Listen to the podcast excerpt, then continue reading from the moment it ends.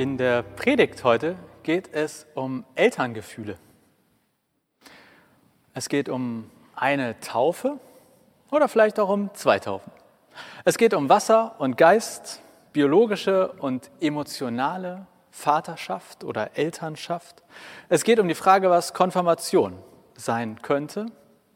Und Ausgangspunkt für das alles ist der Predigtext. Also jeder Sonntag hat so einen vorgeschlagenen Predigtext. Und für heute ist das einer aus Johannes 3, die Verse 1 bis 8. Und ich lese das einfach mal vor, damit ihr wisst, was quasi Ursprung all der Gedanken war und ist, die danach so kommen. Also Johannes 3, die Verse 1 bis 8. Unter den Pharisäern gab es einen, der Nikodemus hieß. Er war einer der führenden Männer des jüdischen Volkes. Eines Nachts ging er zu Jesus und sagte zu ihm, Rabbi, wir wissen, du bist ein Lehrer, den Gott uns geschickt hat. Denn keiner kann solche Zeichen tun, wie du sie vollbringst, wenn Gott nicht mit ihm ist. Jesus sagte, Amen, Amen, das sage ich dir. Nur wenn jemand neu geboren wird, kann er das Reich Gottes sehen. Daraufhin sagte Nikodemus zu ihm, wie kann denn ein Mensch geboren werden, der schon alt ist? Man kann doch nicht in den Mutterleib zurückkehren und ein zweites Mal geboren werden. Jesus sagte, Amen, Amen, das sage ich dir, nur wenn jemand aus Wasser und Geist geboren wird, kann er in das Reich Gottes hineinkommen. Was von Menschen geboren wird, ist ein Menschenkind. Was vom Geist geboren wird, ist ein Kind des Geistes. Wundere dich also nicht, dass ich dir gesagt habe, ihr müsst von oben her neu geboren werden. Auch der Wind weht, wo er will. Du hörst sein Rauschen, aber du weißt nicht, woher er kommt und wohin er geht. Genau so ist es mit jedem, der vom Geist geboren wird. Zitat Ende. Ende des Predigtextes. Und ich bin bei einem Vers hängen geblieben, nämlich Jesus sagt, nur wenn jemand aus Wasser und Geist geboren wird, kann er in das Reich Gottes hineinkommen. Das Reich Gottes, da kann man dann immer diskutieren, was ist das? Ich würde jetzt ganz einfach sowas sagen wie Himmel. Ja, nur wenn jemand aus Wasser und Geist geboren wird, kann er in den Himmel kommen. Oder kann bei Gott dauerhaft in der Ewigkeit sein.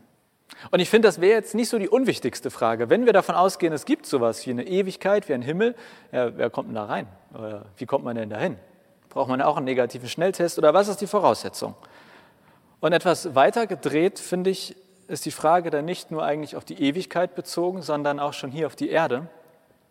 Wer ist denn eigentlich ein Christ oder eine Christin? Ist das die Konfirmation und dann bin ich's? Oder ist das die Taufe und die Konfirmation? Naja, die machen wir halt immer noch, weil es ein schönes Fest ist und Geld gibt. Wann sind wir eigentlich Christ, Christen? Wann kommen wir in diesen Himmel, ich versuche mich an Antworten. Das müssen ja nicht die richtigen sein und wir können uns hinterher herrlich darüber streiten.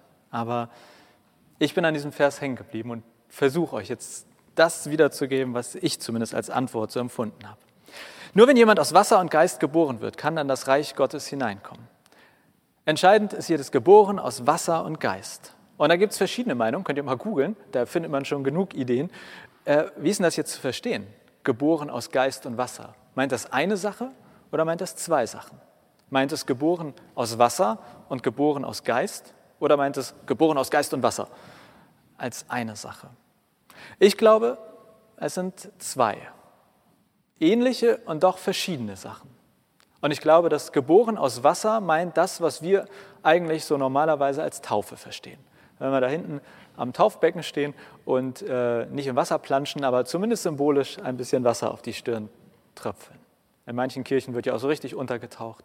Also, geboren aus Wasser meint, glaube ich, die Taufe mit Wasser.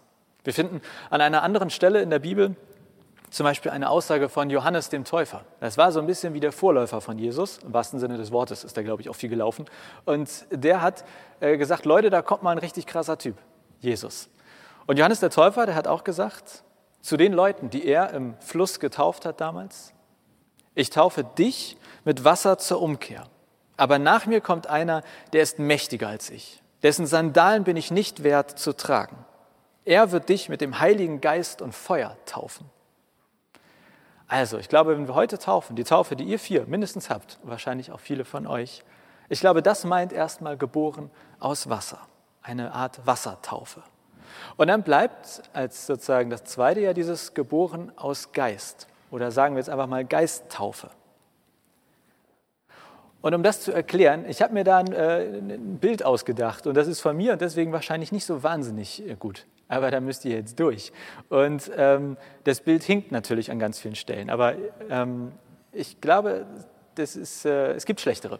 Oh, hoffe ich doch zumindest. Und zwar glaube ich, um das mit Wassertaufe und Geisttaufe zu verstehen, können wir uns das ein bisschen wie mit Elternschaft vorstellen. Vaterschaft, Mutterschaft. Ich bleibe jetzt erstmal bei Vaterschaft, nicht um die Mutter zu degradieren, aber das, äh, ich will nicht immer wechseln. Ja? Aber wenn ich Vater sage, dann denkt euch gerne auch die Mutter dazu. Man kann ja auf zweifache Art Vater sein, biologisch und emotional. Ich würde sagen, das Entscheidende an einer Vaterschaft ist das Emotionale nicht die biologische Ebene. Also nur weil ich biologischer Vater vielleicht bin, ein Kind gezeugt habe, heißt das ja noch lange nicht, dass ich auch ein Vater für dieses Kind bin. Dazu gehört mehr. Und das nenne ich jetzt mal das Emotionale, können wir auch gerne anders nennen.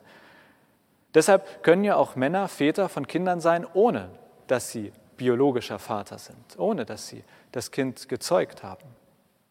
Und so ähnlich ist das, glaube ich, auch mit der Wassertaufe und der Geisttaufe. Damit meine ich, biologische Vaterschaft ist überprüfbar. Im Zweifel DNA-Test machen und dann sehen wir, okay, ist der Vater oder ist nicht der Vater. So ähnlich ist das mit Wassertaufe. Wir können im Zweifel zur Kirche gehen und sagen, ähm, Entschuldigung, ich habe vergessen, wann und wo ich getauft wurde. Könnt ihr mal bitte nachgucken? Weil dann gucken wir ins Buch oder in den Computer und sehen, aha, hier, 3.12.1872 bist du getauft worden. Emotionale Vaterschaft ist nicht vergleichbar überprüfbar. Da können wir nicht einfach in ein Buch schauen und sagen, ah, okay, ja, Vater. Und Taufe mit Gottes Geist können wir, glaube ich, auch ähnlich nicht überprüfen oder feststellen. Wenn wir wissen wollen, wer für ein Kind Vater ist, wenn ich euch fragen würde, wer ist euer Vater, da kann ich nicht per se in ein Buch gucken. Das kann ich nicht irgendwo nachschauen und schwarz auf weiß steht es. Es gibt nur eine einzige Art, das herauszufinden, indem ich euch frage. Also wenn ich dich frage, wer ist für dich dein Vater, dann wirst du sehr sicher eine Antwort haben.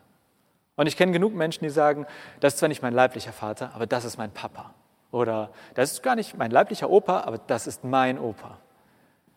Vielleicht kennt ihr das ja auch. Ich kenne zumindest ein paar Menschen um mich herum. Und mit Blick auf den heutigen Predigtext und die Frage nach Taufe aus Wasser und Geist, möchte ich das jetzt nochmal etwas verengen, dieses Bild, und zwar nur auf die Väter, die auch biologische Väter sind. Ja? Ich hoffe, ihr nehmt mir das nicht krumm. Also für mich ist das Wichtigste die emotionale Vaterschaft. Aber trotzdem jetzt, um in diesem Beispiel voranzukommen, ich glaube, Taufe mit Wasser, das ist so, wie wenn man biologischer Vater ist, also ein Kind gezeugt hat. Es ist in diesem Bild ein notwendiger Schritt, um Vater zu werden. Aber es reicht nicht aus. Es braucht einen zweiten Schritt. Damit man wirklich Vater ist, braucht es mehr, als das Kind gezeugt zu haben. Und dieser zweite Schritt, der ist irgendwo zwischen Entscheidung und Geschenk. Man kann sich ja nicht zwingen, jemanden zu lieben. Ich kann mich nicht zwingen, Interesse für einen Menschen zu haben. Ich kann mich nicht zwingen, Zeit so richtig aus Herzen mit jemandem zu verbringen. Natürlich ist es meine Entscheidung, aber am Ende ist es auch immer ein Geschenk. Wird mir diese Liebe geschenkt, wird mir Interesse geschenkt für einen anderen. Und ich glaube, genauso ist das bei der Geisttaufe. Es ist etwas, was einerseits Entscheidung ist und andererseits geschenkt wird. Der erste Schritt, die Wassertaufe, da kann ich mich ganz klar zu entscheiden und dann kann man hinterher nachgucken, so ist das. Aber ich glaube, für diese Geisttaufe, für das Zweite, ja, man kann sich entscheiden, aber es ist immer auch Geschenk. Es bleibt unverfügbar. Also bei der Wassertaufe, da wurde jetzt nicht euer ganzer Körper mit Wasser überschüttet, aber wahrscheinlich habt ihr mindestens so ein bisschen Tröpfe bekommen. Bei zweien weiß ich es auf jeden Fall. Äh, da war ich ja beteiligt. Ähm, also so viel Wasser war das nicht, ja, aber stellen wir uns vor, der Körper wurde von Wasser überschüttet. Bei der Geisttaufe wird nicht der Körper überschüttet, sondern das Innere, der Geist von Gottes Geist. Und wir können das nicht klar voneinander trennen. Wir können nicht sagen, okay, das war die Wassertaufe und das war die Geisttaufe. Das kann beides im gleichen Moment passiert sein.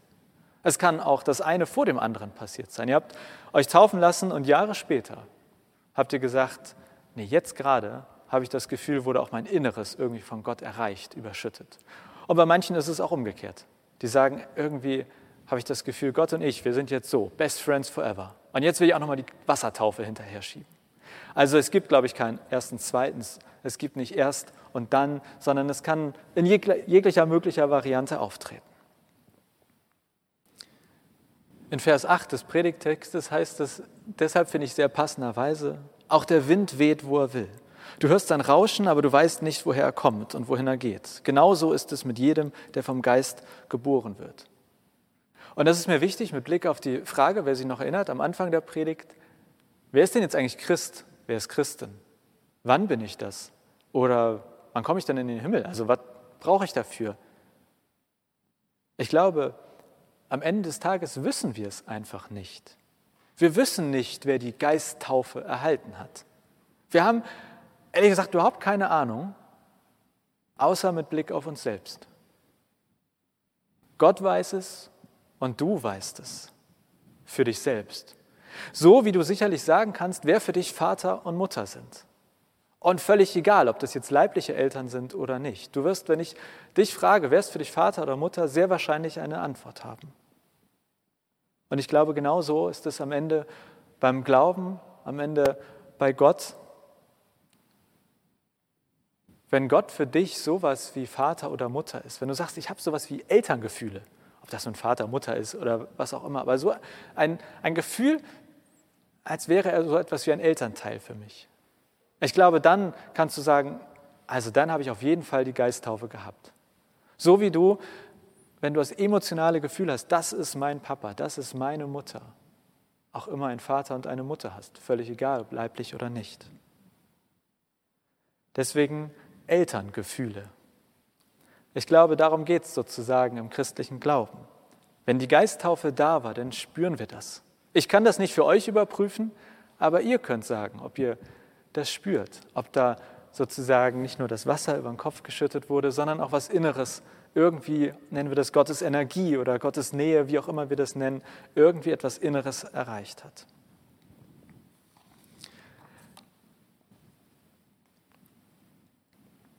Ich kann nicht sagen, wer von euch das erlebt hat und ich werde das auch nicht. Und mir ist es wichtig, wenn wir an Konfirmation zum Beispiel darüber reden, ab heute Punkt, Punkt, Punkt. Oder bei der Konfirmation bekennen wir uns zu unserem Glauben. Ich glaube, die Konfirmation ist am Ende auch nur eine Bestätigung dieser Wassertaufe. Das ist die Bestätigung, ja, ich bin noch hier am Start, ich finde das weiterhin gut. Aber was in euren Herzen los ist, das wisst allein ihr. Und das geht auch niemand anderen an. Und ob ihr sagt, ey, Gott und ich, wir sind schon seit Monaten, seit Jahren Bros, ja, perfekt. Wenn ihr sagt irgendwie gerade so, nee, meine Eltern gehen mir ja schon auf den Keks, jetzt noch so einer, lass mal lieber. Völlig okay. Bei mir war das so, meine Konfirmation, ich saß da und wollte nur, dass es vorbeigeht. Meine Konfirmationszeit war auch gar nicht so besonders. Und ich habe Jahre später, ähm, glaube ich, erst gesagt oder gemerkt so in mir drin, okay, jetzt ist da irgendwie auch eine Connection zu Gott. Deswegen kein Stress. Kein Stress euch, kein Stress euch, allen anderen. Die Wassertaufe, das ist, glaube ich, das Maximum, was wir als äußeres Zeichen machen können. Und die Konfirmation bestätigt diese Taufe. Und die Geisttaufe ist etwas Unverfügbares. Das wird uns zum Teil geschenkt, zum Teil können wir uns natürlich auch dafür ein Stück weit entscheiden. Und ich glaube, da ist es genauso wie bei Eltern. Jetzt habe ich keine Kinder, deswegen ist das komisch, wenn ich einen Tipp gebe. Ne? Aber wenn ich ein Kind hätte, dann würde ich, glaube ich, sagen, wenn ich meine Beziehung zu dem Kind verbessern möchte, dann möchte ich mindestens Zeit mit ihm verbringen und Interesse zeigen. Und ich glaube, genauso ist es am Ende auch mit Gott oder mit dem Glauben. Wenn man sagt, ich habe das Gefühl, da wäre noch ein bisschen Luft nach oben. Wir können das nicht machen, wir können uns nicht hinsetzen. Jetzt glaube ich, jetzt ist bei Gott und mir alles perfekt. Aber Interesse aufbringen, Zeit verbringen, ja, ich glaube das schon. Und das ist am Ende auch wieder Konfirmationszeit.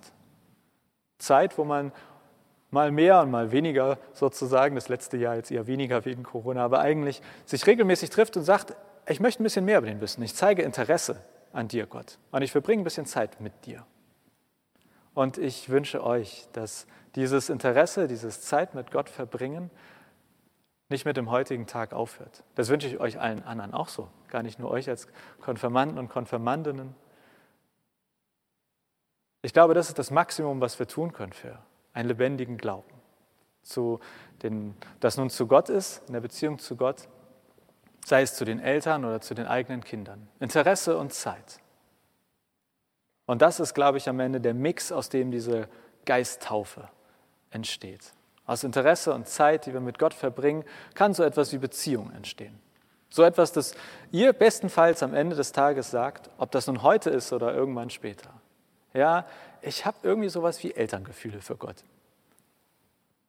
Und wir hören jetzt gleich wieder schöne Musik von Akemi. Und ich möchte euch vier, aber natürlich euch alle anderen auch einladen. Vielleicht einfach ein kurzes Gebet zu sprechen. Wenn du das Gefühl hast, okay, bei Gott und mir eigentlich naja, ist jetzt nicht so gerade die beste Connection. Dann ist ein Gebet vielleicht sowas wie ein erster Schritt und zu sagen, hey Gott, ich war lange nicht da, aber eigentlich würde ich es ganz cool finden, wenn wir beide wieder, wieder in eine bessere Beziehung kommen. Vielleicht sagt ihr auch, bei uns ist alles Bombe, alles tipptopp. Dann ist das Gebet, hey Gott, ich danke dir, dass du für mich wie ein Vater oder eine Mutter bist. Also ein paar Minuten für dich und Gott. Ein paar Minuten vielleicht für ein Gebet, um das mit dieser mit diesen Elterngefühlen und Gott, mit Gott mal zu besprechen. Amen.